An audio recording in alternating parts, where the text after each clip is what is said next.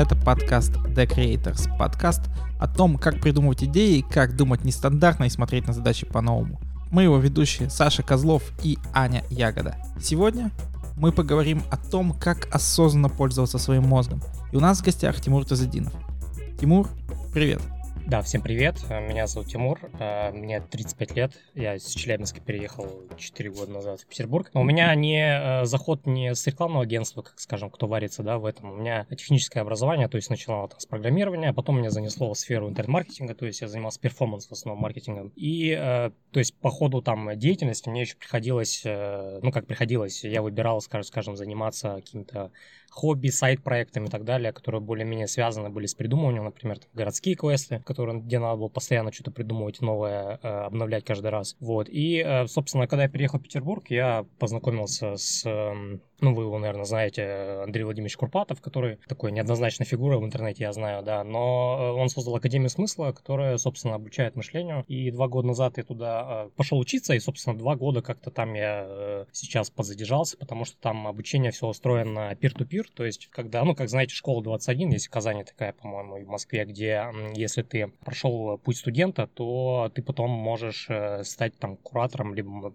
там ментором э, друг друга, тем самым как бы помогая и пересобрать свой материал. И, собственно, у меня э, интересы сейчас такие связаны с мышлением, с такой с нейрофизиологией. Я начал вообще задумываться, что такое креативность с точки зрения работы мозга, то есть не с методологией, а вот конкретно как работает наш мозг и как лучше всего думать. Это вообще моя любимая тема. А, пока ты говорил... Которую мы хотели как раз обсудить. Да, но у меня, перед, у меня перед этим было еще два вопроса. А, первый непосредственно связан с тем, как ты себя сейчас называешь, потому что мы спрашиваем об этом каждого своего гостя. Многие из нас занимаются какими-то смежными делами, вот, и какое ты для себя выбрал наименование и почему такое? Это всегда сложный вопрос. Вообще, э, на сегодня в мире большой вопрос самоидентификации. То есть спрашиваешь, ты кто? А вот смотря для кого я кто, да, для, для кого я интернет-маркетолог для клиентов, для кого я интересуюсь, кто креативность и так далее. Ну, я вот вчера буквально там обновлял свою подпись в Инстаграме, я просто написал «Отец, который озабочен будущим, э, занимаясь интернет-маркетингом, интересуюсь креативностью». Все, то есть э, есть набор фактов, где можно условно сложить обо мне какую-то идею, да, и вот идею у меня. Если говорить самоидентификацию с точки зрения профессии, я интернет-маркетолог. И второе, у нас аудитория нашего подкаста — это люди, которые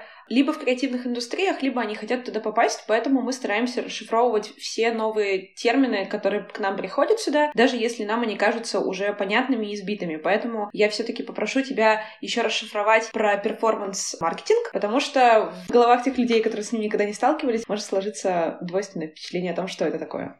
Окей, performance-маркетинг, э, если я сейчас назову контекстная реклама, таргетированная реклама, то есть это контролируемо, где можно измерить там а, возврат инвестиций, где можно посчитать, то есть такая простая, это не связано с креативной индустрией, там давайте мы брендинг там придумаем, концепт такой, это что-то такое вот приземленное для малого среднего бизнеса, ну, конечно, для большого, но в основном я работаю с малым средним бизнесом. Да, просто слово performance, оно как бы иногда сбивает с толку очень многих людей. Как мы всегда говорим, э, что подкасты — это не performance-инструмент. А, смотри, Тимур, мы с тобой, можно сказать, познакомились через телеграм-канал «Креативность 101». Ты можешь вот чуть-чуть да. подробнее рассказать про этот проект, что это вообще такое и чем ты там занимаешься, какое ты к нему имеешь отношение? К телеграм-каналу Креативность 101 я недавно присоединился, э, присоединился через Ветоса, который, собственно, с 2012 по-моему, креативностью занимается, там, один из первых, который я вообще увидел в интернете, кто обширную такую э, просветительскую деятельность развернул. Они, собственно, набирали авторов, и я написал какую-то статью по с точки зрения нейрофизиологии, и у нас есть просто такой узкий,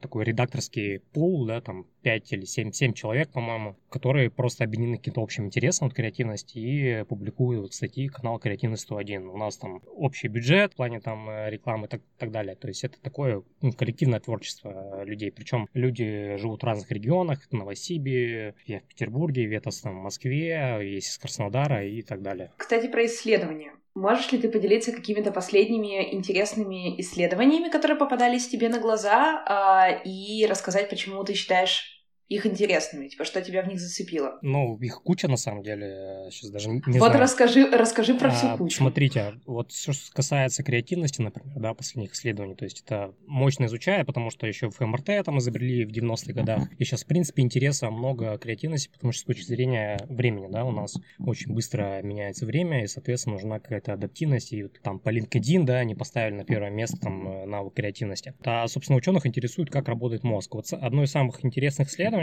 как работают креативные мозги, то есть берут каких-то креативных людей и берут некреативных людей. Ну, креативных людей там по каким-то там либо номинациям, либо профессиям, либо а, по тестам их отбирают, да, вот они видят, что креативные. Собственно, суют их в ФМРТ, дают им всякие задачки, в основном задачки это направлено на дивергентное мышление, то есть на генерацию идей. Ну, условно, придумайте оригинальное использование кирпича. И в это время замеряют, как у них работают мозги. И вот, например, а, есть такой исследователь Роджер Бити, он а, в университете, по-моему, Пенсильвании а, сделал такой прорыв немножко, он а, сказал, что у креативных людей э, одновременно практически работают три зоны мозга, в отличие от некреативных. Если мы сейчас э, приземлимся немножко, что такое зона мозга? Ну, вы знаете, да, вот если мы читаем, у нас, скажем, одна зона мозга работает, а если мы ходим и гуляем, мы блуждаем, да, у нас другая зона мозга работает, так называемая дефолт-система мозга или э, сеть пассивного режима. Это как передача в машине, то есть если мы включили первую, мы не можем ехать на второй. Так вот, у креативных людей, э, а, считалось, что эти сети антагонисты, то есть если мы думаем, э, значит, дефолт-системой, мы не можем думать там центральной исполнительской, то есть другой. А вот э, у креативных людей во время генерации у них э, эти сети работают практически одновременно, то есть как будто вот буквально это как такое сравнение, да, как шариком жонглируют, и вот одна сеть передает быстро-быстро-быстро другой. А у некреативных людей у них там работают совершенно другие зоны мозга, там типа, не знаю, какого-нибудь мозжечка, который вообще к креативности никакого там э, отношения не имеет. И что самое интересное, они обучили искусственный интеллект, показывая снимки вот этих ФМРТ, и они взяли через китайских исследователей базу китайских людей, и, собственно, искусственный интеллект предсказывал, креативный человек или нет, именно по снимкам ФМРТ. Они говорят, вот ученые, да, вот Роджер Бити, что что является причиной, что следствие, мы пока не знаем, потому что нет долгосрочных таких исследований. Либо у них изначально такие мозги, либо они натренировали. Но я все-таки хочу считать, что это второе. Это, на, это тренируется, что, а, значит, э, вот, кстати, второе исследование перетекает, да, что брали, значит, тоже китайцы а, в течение четырех недель э,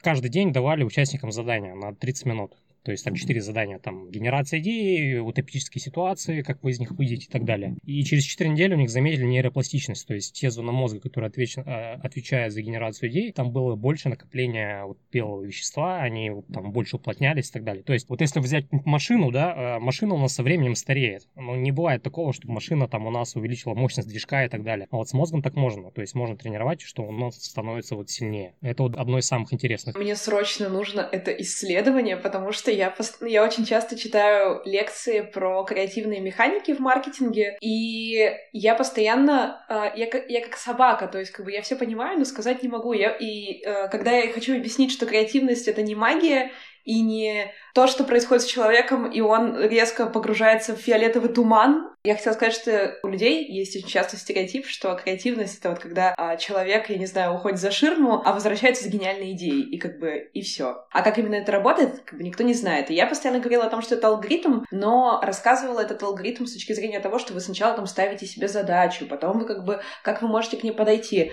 Поэтому я претендую просто на этот материал, он мне срочно нужен для того, чтобы начать объяснять, как это работает в голове. И второе, это, наверное, даже больше совет слушателям, но если вы не слышали и не знали, то тоже посмотрите. На Netflix есть очень классная серия сериалов, которая называется Explain, и это сериал, который объясняет людям какие-то простые вещи о них, об их организме, об их, э, о том, как они устроены. И есть э, такое ответвление сериала, называется The Brain Explain, и они объясняют как раз-таки, какие зоны мозга у нас активируются во время, например, запоминания, сна, и, ну, как бы, как у нас работает интуиция, то есть, что это вообще такое, что это за отделы вообще в голове. Поэтому советую, рекомендую всем, а если кто-то уже смотрел, то просто от- от- отбиваю 5. Хотелось бы как раз и развеять вот этот миф, да, что креативность — это магия, и понять, э, как этот процесс устроен с точки зрения биологии и физиологии. Какие зоны мозга за это отвечают, как они работают, и какими упражнениями или чем-то еще можно э- эту зону как бы развивать, этот навык прокачивать. Аня, ты правильно сказала про... Вообще, там, цитирую фразу ну, Дубынина, нужно стать осмысленным пользователем своего мозга. Не чьего-то, а своего, да, то есть как... Э, потому что мозги у нас немножко разные, и потребности у нас разные. Вот, соответственно, если мы говорим про э, зону мозга, которая отвечает за креативность, и как, собственно, это под себя, да, это все сделать, как тренировать и так далее. Наверное, центральное, на, что, на чем я хочу сделать акцент, э, это дефолт-система мозга. Это пассивный режим работы мозга. Объясню. Буквально дочитал книгу, называется «Эластичность» Млодинова. Леонард Млодинов есть такой, который работал там с Хокингом и так далее. Он написал очень классную книгу, которая все это расставляет по местам. В 2001 году э, Маркус Рейчел сделал открытие, которое, собственно, сейчас одно из самых цитируемых в научных исследованиях. Он помещал э, людей в МРТ и давал им какие-то задачи, и видел, что когда люди решают какие-то задачи, у них разные зоны подсвечиваются. То есть то одна, то другая. А когда были перерывы между заданиями, у всех практически одно и то же подключалось, то есть и вот как-то она более яркая была. И оказалось, что э, раньше считалось, что у нас, когда мозг, когда мы ничего не делаем, мы не думаем.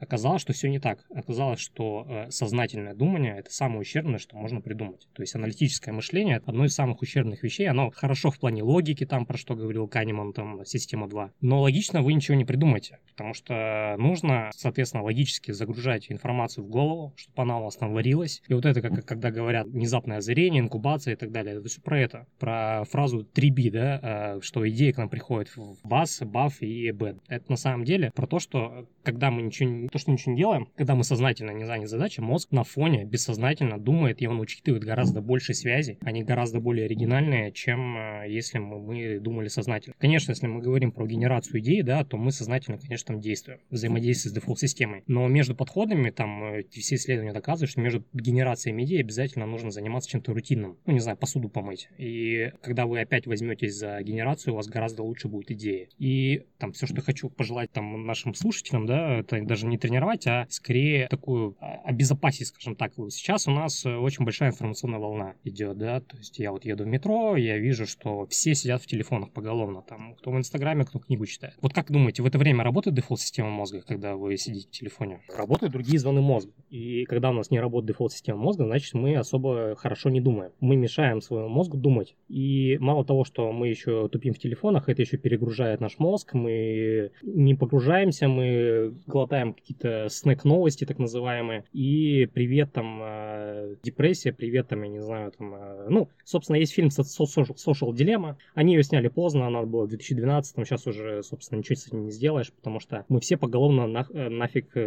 извините за выражение, зависимы, потому что все вот эти инстаграмы сделали так, чтобы мы в метро все тупили. Но с точки зрения мышления, с точки зрения креативности, это враг, злейший враг, и нужно это контролировать. Нужно смотреть хотя бы за количеством часов, которые провели на, на экране, да, и как-то его уменьшать. Как ты сам это контролируешь в своей жизни? То есть есть ли у тебя какие-то определенные правила, что, например, там, ты знаешь, то, что сейчас тебе нужно будет решить какую-то, ну, там, задачу по работе, и там за час до этого ты перестаешь использовать соцсети. Или, например, не берешь телефон э, перед сном, или не берешь его, когда проснулся. Вот какие-то вот такие вот штуки у тебя есть? Спасибо, отличный вопрос. Э, у меня, знаете, иногда в онлайн бывает, то есть, э, когда в захлеб, как, как напиваешься, потом похмелье такое дурацкое. Но э, в последнее время стараюсь контролировать, то есть я, например, дома у меня есть в коридоре специальное место для телефона, там такая коробочка из-под я просто туда кладу и все. И оказалось, что если нет рядом телефона, я, им, я в него не туплю. То есть я там читаю книгу, еще что-то делаю. На работе тоже я стараюсь либо в сумку убирать, либо в уголок. Ничего страшного за это время не происходит, да, сейчас особо там не звонят. Э. Плюс сам я у себя, например, поставил эксперимент, пару недель назад удалил Инстаграм. Сейчас я буду ставить эксперимент, чтобы если что-то мне надо запостить, я буду делать через браузер. Потому что 50 минут у меня в Инстаграме было, мне жалко этого времени. Просто послевкусие такое после Инстаграма, знаете, ну, как любая зависимость, она послевкусие оставляет очень дурацкое. И, конечно, экранное время, да, то есть у меня есть э, traction, то есть я смотрю, сколько я времени тратил и на что. У меня есть такое достаточно противоречивое высказывание относительно пользования или не пользования телефоном, убирания его в коробочку. Есть очень классное исследование одного социолога, оно называется называется «Надеть на себя ошейник с электрическим током», и оно про людей из новых креативных индустрий, у которых просто размылся э, день, и ты не можешь как бы в телефон в 8 утра взять, а в 6 часов вечера положить. Вот, и меня это как бы проблема достаточно сильно волнует, потому что я иногда думаю о том, что я бы хотела тоже завести коробочку, складывать туда телефон и уходить, но я понимаю, что мне могут прийти сообщения когда угодно а, или предложения когда угодно, и и что-то я могу пропустить, то есть это не фатально, но все равно эту проблему я до сих пор как-то не решила. То есть я, у меня всегда телефон это как рядом, если что, что-то придет, то я вот, я вот на него посмотрю. Вот если у вас не так, то я завидую вам счастливые люди. Дилемма была такая фраза, которая мне действительно запомнилась, это когда какой-то чувак там говорит, типа, вы телефон проверяете перед тем, как пописаете с утра или во время того, как писаете? Другого варианта у вас, собственно, нет. Это действительно правда. Вот, но а, я здесь тоже бы хотел немножко, не знаю, поспорить, не поспорить, но выдвинуть какую-то вот такую гипотезу. Как же быть с э, какой-то насмотренностью, с кругозором, который очень важен для креативщика, для человека, который в такой сфере работает, особенно если это какие-то, ну, условно, медиа штуки, да, то есть там SMM и так далее, то есть тебе нужно всегда быть в курсе трендов, всегда быть в курсе каких-то вот вещей, которые очень так э, незаметно меняются, и в курсе этого можно быть только будучи постоянно включенным, то есть ты всегда в социальных сетях везде сидишь, смотришь, впитываешь себя это, и потом это позволяет тебе иметь какой-то ресурс для того, чтобы что-то придумывать. Здесь я, дум, я думаю, что просто нужно выделить время на это. То есть э, запланировать в календаре, что с 3 до 4 я занимаюсь насмотренностью, потому что иначе это превращается в э, такую нарративную конструкцию, когда я себя... Ну, наш мозг же хитрый, да, то есть он условно заглаживает такие эти противоречия. То есть э, он не любит, э, чтобы у нас были противоречия. Соответственно, если ему нравится что-то делать, он будет, соответственно, как-то это закрывать. Что такое насмотренность? Насмотренность, как по мне, это осмысление чего-то, что я увидел. То есть это закрепление долговременной памяти Смотрите, когда мы что-то придумываем, у нас работает гиппокамп. Он достает оттуда из долговременной памяти какие-то вот эти вот наши насмотренные штуки, как лего, там, может быть, их там складывают, да, то есть у нас есть эпизодическая память, у нас есть семантическая память. Если у нас чего-то нету в долговременной памяти, мы это не сможем достать. Но вопрос, когда мы занимаемся постоянным потреблением, когда мы будем осмыслять и когда мы будем все это запихивать в долговременную память. По мне так намного лучше посмотреть что-то и осмыслить это, что я сейчас только что увидел, а как это связывается с другими штуками. То есть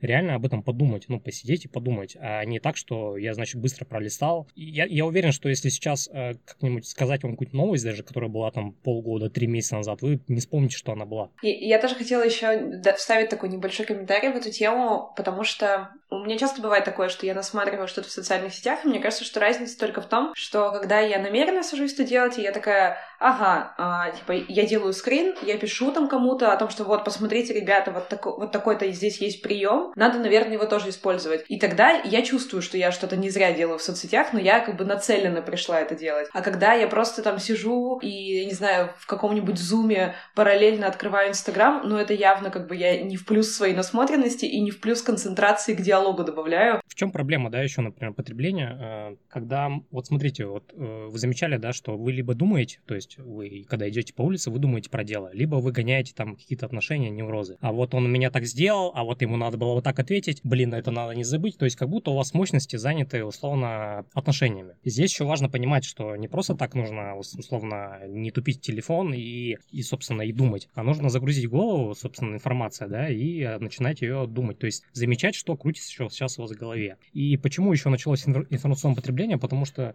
вот эта умственная жвачка, которая там пережевывание отношений, она очень некомфортная и гораздо проще заглушить ее потребление. Замечали, да, как только вы начинаете в Инстаграм, например, э, в Инстаграме сидеть, у вас э, мысли, там, вот эти жвачка уходит, вы как-то сконцентрированы на вот это. Поэтому это состояние комфортное, оно еще к депрессии может довести, но важно уметь, да, вот управлять вот этой вот э, дефолт-системой мозга, чтобы она гоняла не жвачку, а что-то у вас по задаче, там, как, когда вас нужен. Это можно сделать только тогда, когда вы перед этим погрузились в задачу. Мне хочется, э, ну, нас перевести на какую-то светлую сторону, и у нас с Сашей тоже был вопрос о том, а, а как техно... ну, как бы, если мы, мы знаем ту часть, где технологии вредят нашей креативности, вредят работе нашего мозга, вредят тому, как вообще мы развиваем его. Где-то есть все-таки светлая часть, где технологии помогают нам развивать все навыки эластичности, креативности, вообще мышления и так далее. Где, где вот эта светлая часть, где технологии нам в пользу и как нам об этом узнать? Ну, я не говорю про то, что надо там лудитом стать, да, и что все технологии, а просто про какое-то осознанное использование. То, что мы сейчас с вами общаемся в трех разных городах, это, мне кажется, самое главное, вот одно из э,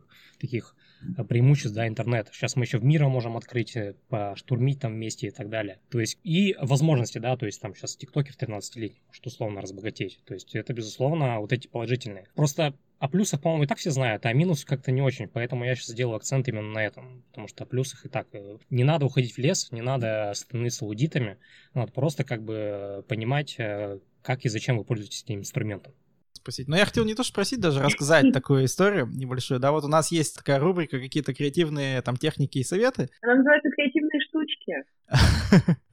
Рубрика «Креативные штучки». Э, один из наших гостей, Андрей Сагин, он рассказывал как раз про такую штуку, как окна фокусировки, по-моему, да? Если я ничего не путаю. То есть, когда... Фокусное окно. Фокусное окно, да, фокусное окно. То есть, когда ты садишься, грубо говоря, там на час, тебе нужно потратить, по-моему, 10 или 15 минут на то, чтобы сконцентрироваться на, на какой-то задаче, и дальше она у тебя уже идет как по массу. Вот, и я вспомнил э, одну такую свою как бы технику, прием, который у меня на самом деле абсолютно неосознанно возник, и даже скорее случайно. Я, в принципе, люблю иногда ходить пешком или там ездить на велосипеде. Но у меня есть такая проблема, что я постоянно теряю наушники или постоянно их забываю с собой взять. Поэтому я почти никогда не слушал музыку. Ну, подкастов раньше особо тоже не было, поэтому тоже их не слушал. И я всегда ходил пешком, либо на велосипеде ездил, чисто наедине со своими мыслями. И я вот сейчас это как бы начал анализировать, и я понял, что это для меня было такое очень ресурсное состояние, в котором часто возникали какие-то крутые идеи. И опять же, из нашего подкаста, из самого первого выпуска, Аня рассказала про такую, ну, простую и, в принципе, очевидную технику, как записывать какие-то идеи. Я тоже стал это применять, и вот сейчас я иду, где-то ничего не слушаю, хоп, идея возникла, я такой, так, быстренько записали, потом, может быть, пригодится. Может быть, Тимур, ты с нами поделишься тоже какими-то своими такими приемами, техниками, штучками креативными?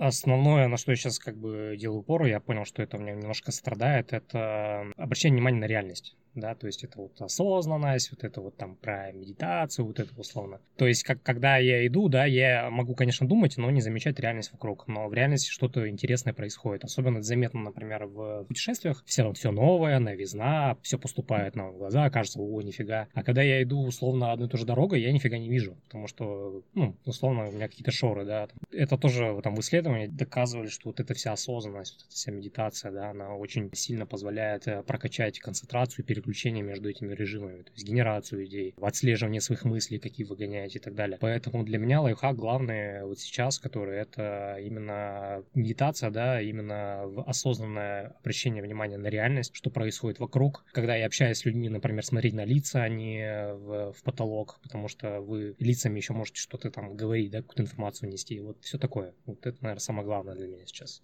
Да, кстати, мы про это с тобой говорили в первом выпуске, и ты мне еще сказал, про медитацию мы потом поговорим. А на самом деле, а на самом деле я заметила, что э, с тех пор, как я начала больше медитировать, я начала лучше понимать задачу. О, и вспомнила, про что я хотела сказать. Исследование было очень классное британского публициста и журналиста, его зовут Ален де Боттон. Он писал о том, что человек э, перестает обращать внимание на окружающую реальность, если реальность превращается в функцию. И я сейчас объясню на одном простом примере. Вот вы приезжаете в Лондон, вы первый раз видите двухэтажный автобус, и это просто приковывает ваше внимание. То есть вы такие типа, блин, это тот самый двухэтажный автобус, и вы на нем сконцентрированы. Если вы живете в Лондоне уже 10 лет и каждый день катаетесь на этом автобусе, для вас автобус это то, что довозит вас из точки А в точку Б. И, соответственно, нет никакого вот такого даже обращения внимания на то, что вы в него заходите. И, соответственно, то же самое происходит с нами постоянно. Едва что-то превращается в функцию, это теряет свою магию. И чтобы ее обратно снова что-то сделать магическим, нужно просто обратить на это внимание и хотя бы назвать это в своей голове. То есть ты такой, о, я захожу в двухэтажный автобус,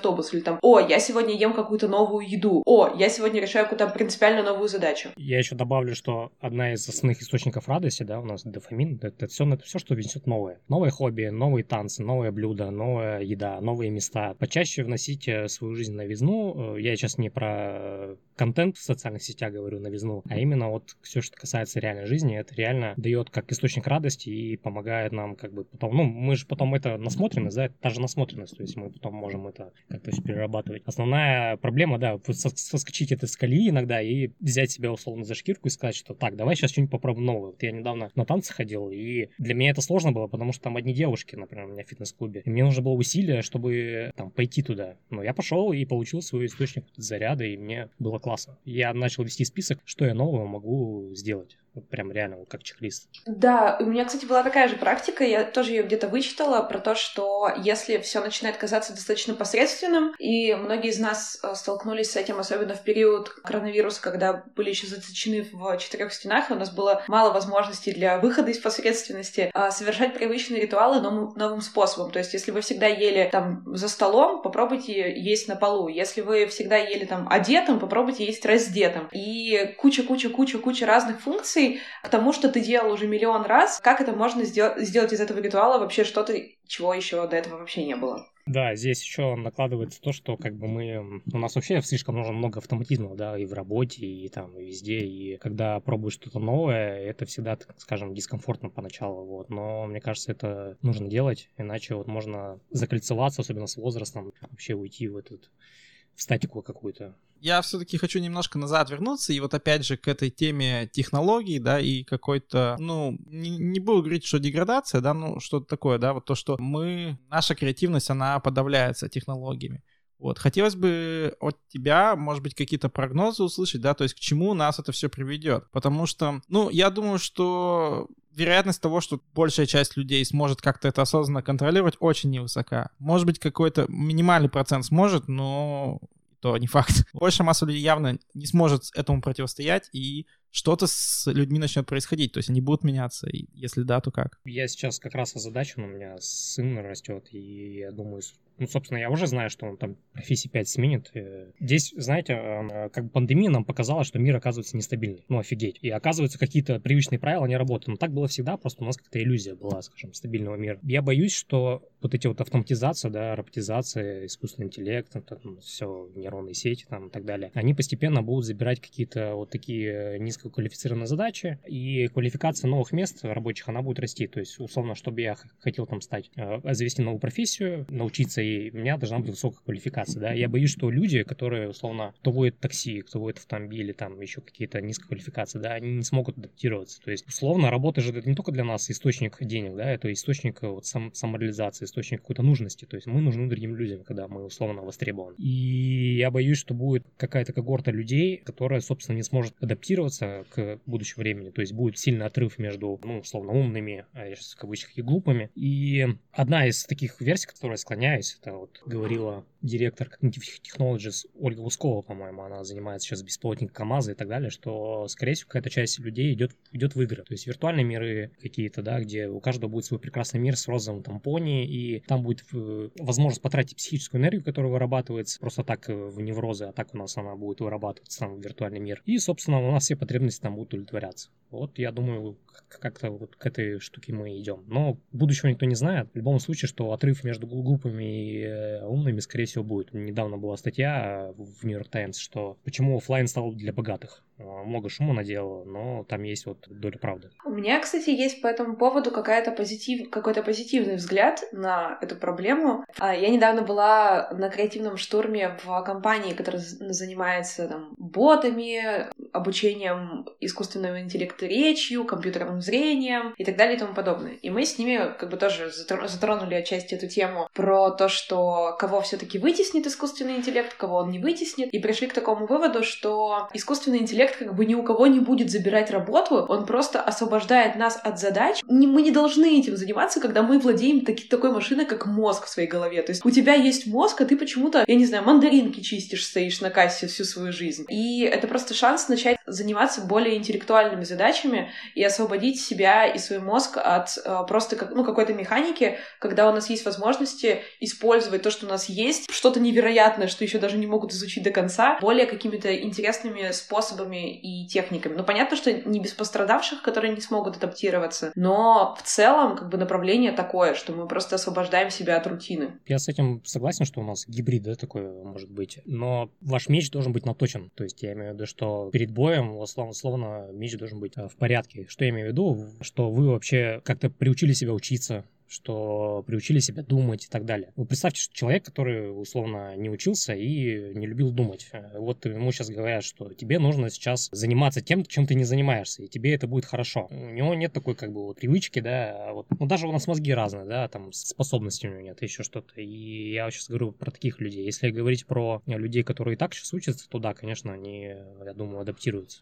Я, видимо, просто свои колокольни смотрю, и я такая думаю, да, со мной все в порядке будет, ничего не ничего страшного. Мы с вами в пузыре, да, то есть у нас есть э, куча людей в регионах, в том числе и людей, людей в мире. Да, мы действительно, конечно, в каком-то пузыре находимся, это факт. Вот, я когда готовился к этому подкасту, я, кажется, вот где-то в ваших соцсетях прочитал, либо в твоих, как раз про то, что вот эта история из фильма «Первому игроку приготовиться», она как бы становится все ближе, да, что вот действительно люди будут уходить в какие-то виртуальные миры, потому что в большей массе им будет как бы плюс-минус нечем заняться или освободиться большое количество свободного времени. Пандемию как раз она показала значительный рост игр. Поэтому как раз, друзья, слушайте наш подкаст, если вы не хотите остаться за бортом прогресса и развивайте свою креативность. Раз ты немного упомянул про своего ребенка, то есть хочется такую мысль закинуть, что я недавно поймался на мысли, что мы, по сути, вот как бы, ну мы с Аней уже, вот, наверное, да, такое последнее аналоговое поколение, которое еще чуть-чуть застало детство там без смартфонов. То есть какие-то уже были, конечно, мобильники, но это еще все равно были не смартфоны, в которых ты 24 часа на, там находишься и все время на контакте со своими друзьями. Дети, которые будут рождаться дальше, да, и которые рождаются сейчас, это дети, которые уже реально рождаются со смартфоном в руке. Я думаю, что на дальней дистанции это все-таки будет каким-то серьезным изменением вести. Каким пока сложно судить. Хотелось бы как раз э, такую дилемму обсудить. А, с одной стороны, хотелось бы ребенка оградить, чтобы он не стал интернет-зависимым, не стал зависимым от соцсетей. Но, с другой стороны, ограничивая его пользование там смартфоном, ты можешь ограничить ему какие-то возможности, и, может быть, он не станет там успешным тикток-блогером в 15 или что-то такое. Где вот эта вот грань? Грань сложная, я сейчас сам об этом думаю, но я решил, что до трех лет у меня у сына будет экранное время ноль. 0 минут. То есть это для себя уже как бы решил, да, сейчас ему 11 месяцев, то есть у него нет э, экранного времени. Осталось собой заняться, чтобы он не копировал, как бы, что если папа тупит, то странно, что он мне не разрешает.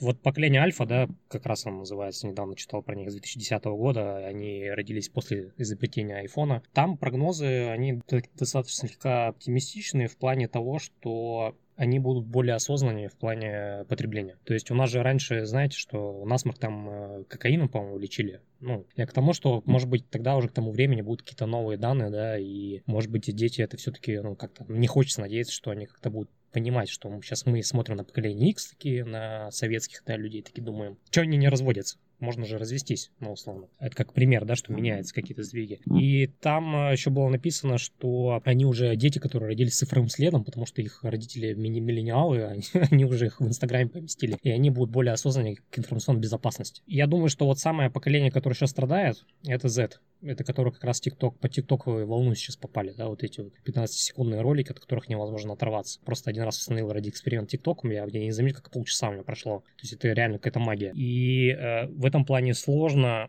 потому что им еще со всех щелей говорят, что вы можете стать знаменитыми, успешными за, ну, там, за короткое время, да, а это же нужно очень много времени, и, ну, сколько процентов реально достигает успеха в ТикТоке? Там я думаю, гора трупов под ними. И вот это вот противоречие, что ты можешь стать успешным, но при этом очень маленький процент этого достигая, да, это трагично на самом деле. Вот с этим я вот сейчас вот вообще не завидую, как бы. Я первый раз, наверное, на ТикТок с этой точки зрения посмотрела, потому что до этого мне казалось, что это как фабрика талантов. То есть есть такой кон- конвейер, их там высаживают на этот конвейер, и они такие типа сразу же танцуют, там вот это вот все, и всем, всем хорошо.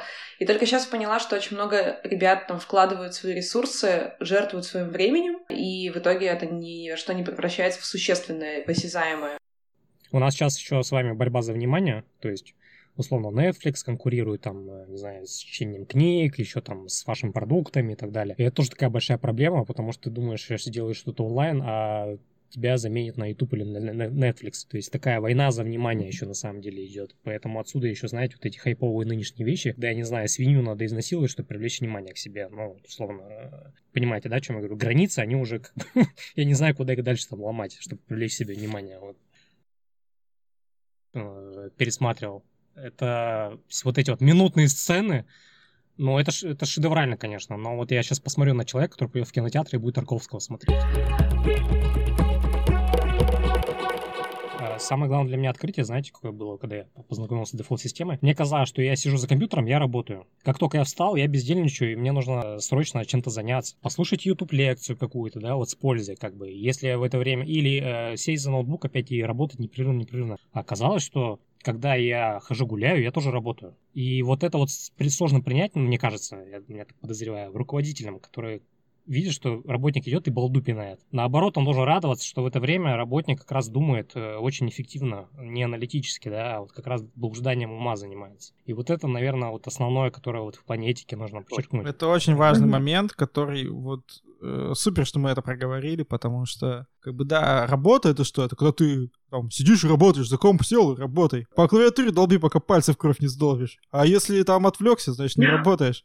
Пошел там до кофемашины, 5 минут минус из рабочего времени. Я не знаю, может быть, мне повезло с коллегами. У меня недавно был прям такой случай, когда э, мне нужно было... Я знала, что у меня будет креативный штурм там в 2 часа дня, и мне нужно встретиться с коллегами и это все обсудить. И я специально выделила, выделила себе утром время, и я даже поставила это как бы в свой Google календарь, чтобы мои коллеги, если зашли, ну и захотели с мной какую-нибудь встречу поставить, они видели, что у меня этот слот занят, и я прям не постеснявшись написала, что э, первое, у меня медитация, а потом я сижу в ванне без телефона телефона. И я сидела вот так вот в ванне, просто под душем, потому что я понимала, что это единственное место, где меня ничего не достанет. Я специально убрала телефон, и я действительно занималась тем, что я сидела и придумывала. То есть это был процесс моей работы, несмотря на то, что это очень сильно отличается от офиса, клавиатуры и, там, я не знаю, того, что мы привыкли видеть, как человек работает. И я помню, что я прям выскочила из ванны, прям мокрая, побежала записывать свои идеи, потому что она наконец-то ко мне пришла. И я там тут же собралась, поехала к своей своему коллеге, и я такая, я тут, короче, в ванне сидела и наконец-то такое придумала, и в итоге все зашло, и все получилось. Вот, такой был... Э,